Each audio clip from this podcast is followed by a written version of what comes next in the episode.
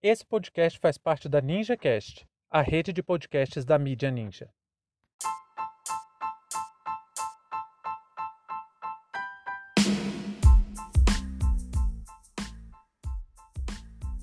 Derrubada de moradias de catadores de materiais recicláveis no DF.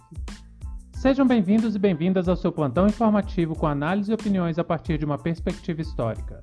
Eu sou Arnaldo de Castro, em conjunto com Brenda Salzman, e hoje é dia 22 de março de 2021. Para você ter acesso ao nosso conteúdo completo, visite historiaoralpodcast.com.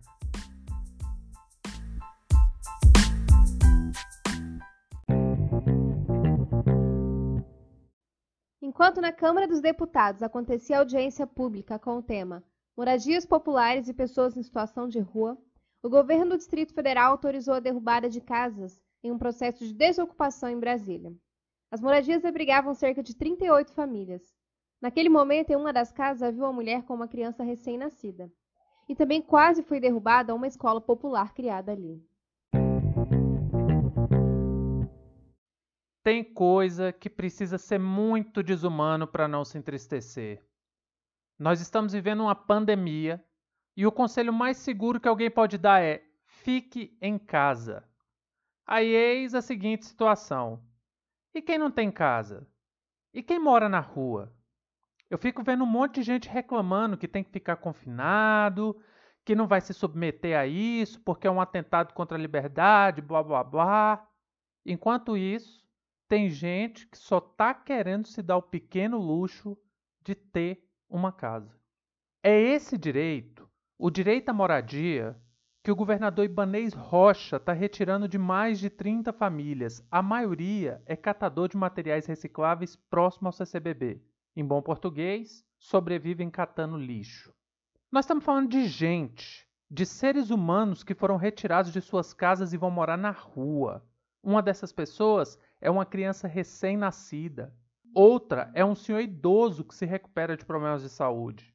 O que me impressiona é que parece que o governador não tem mais nada para fazer, não. A gente está no meio de uma pandemia, com dezenas de problemas para resolver a cada minuto, centenas de pessoas esperando leitos, falta remédio, tem material um ano parado, gente. Um ano que tem máscara e outros equipamentos de proteção parados no aeroporto de Guarulhos, esperando somente que o GDF busque. Sim, é só o governador mandar alguém buscar. Foi uma doação feita pela China de máscaras que hoje faltam no DF. Aliás, o mesmo tipo de máscara que o governador fez doação para sua cidade, para a cidade dele lá no começo da pandemia. E a grande preocupação dele, nesse momento, é tirar famílias que ocupam uma área para se protegerem, para tentar viver com o mínimo de dignidade. É imoral esse tipo de coisa. Beira a ilegalidade. Eu só não vou falar que é ilegal porque a Câmara Legislativa do DF fez o favor de fazer uma lei frouxa no ano passado e que considerava que só não seriam derrubadas ocupações se elas tivessem sido fixadas antes da pandemia. Eu não consegui informações de quanto tempo tem a ocupação do CCBB, mas existe um conflito claro entre o STF e a lei distrital. Aliás, o plano emergencial para enfrentamento da Covid-19 foi vetado no ano passado pelo governador Ibanez Rocha, mas a Câmara Legislativa derrubou o veto. Aí ele está usando essa brecha da lei que ele tentou vetar para dizer que não está fazendo nada ilegal. Aí o problema de esperar a justiça agir é que a essa altura já foram derrubados vários barracos. E qualquer pessoa dessa que ocupar outra área corre o risco de ter novamente seu barraco derrubado. Isso é perverso, é vil, é desumano.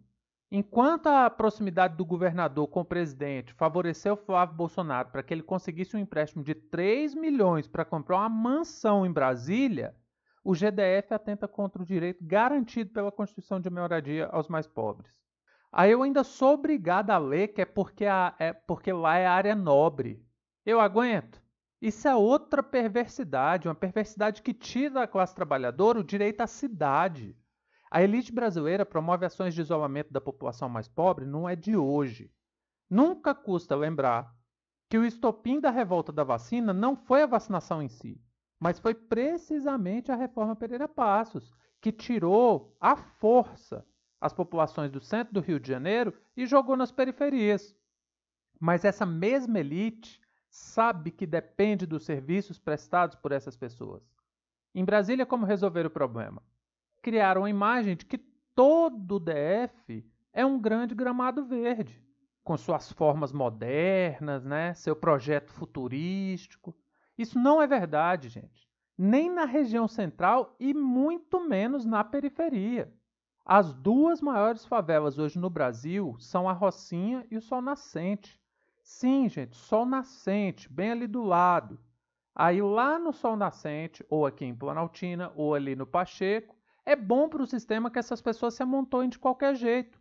Mas no CCBB, do lado do clube de golfe, perto do setor de clube, aí isso é uma afronta.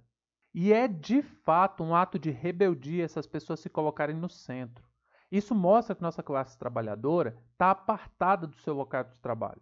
Brasília foi fundada assim, afastando trabalhadores do centro da cidade, sendo empurrados para a periferia em cidades dormitório com pouca infraestrutura.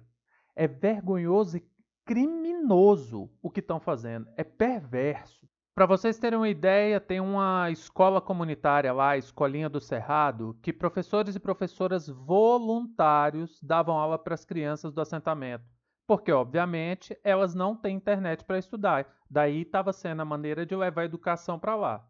O GTF queria derrubar a escolinha.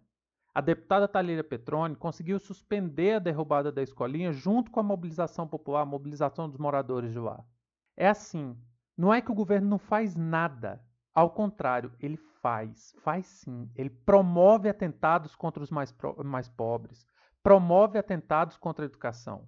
Esse é o plano de Ibanez e Bolsonaro. É a mesma lógica de atuação na pandemia, uma sintonia completa entre governo federal e distrital. É assim que está sendo conduzida a pandemia pela direita. Essa violência não pode passar batida. Ibanez tem feito o que quer no Distrito Federal, passando por cima das leis e ultrapassando qualquer limite de tolerância que poderíamos ter com a falta de humanidade de um representante do povo. Fim de papo.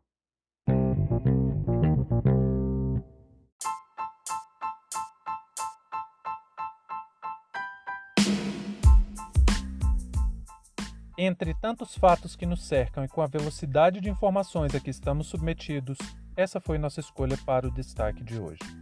Se você quiser participar do nosso financiamento coletivo, acesse catarse.me história. Muito obrigado a você por prestigiar nosso trabalho e até a próxima.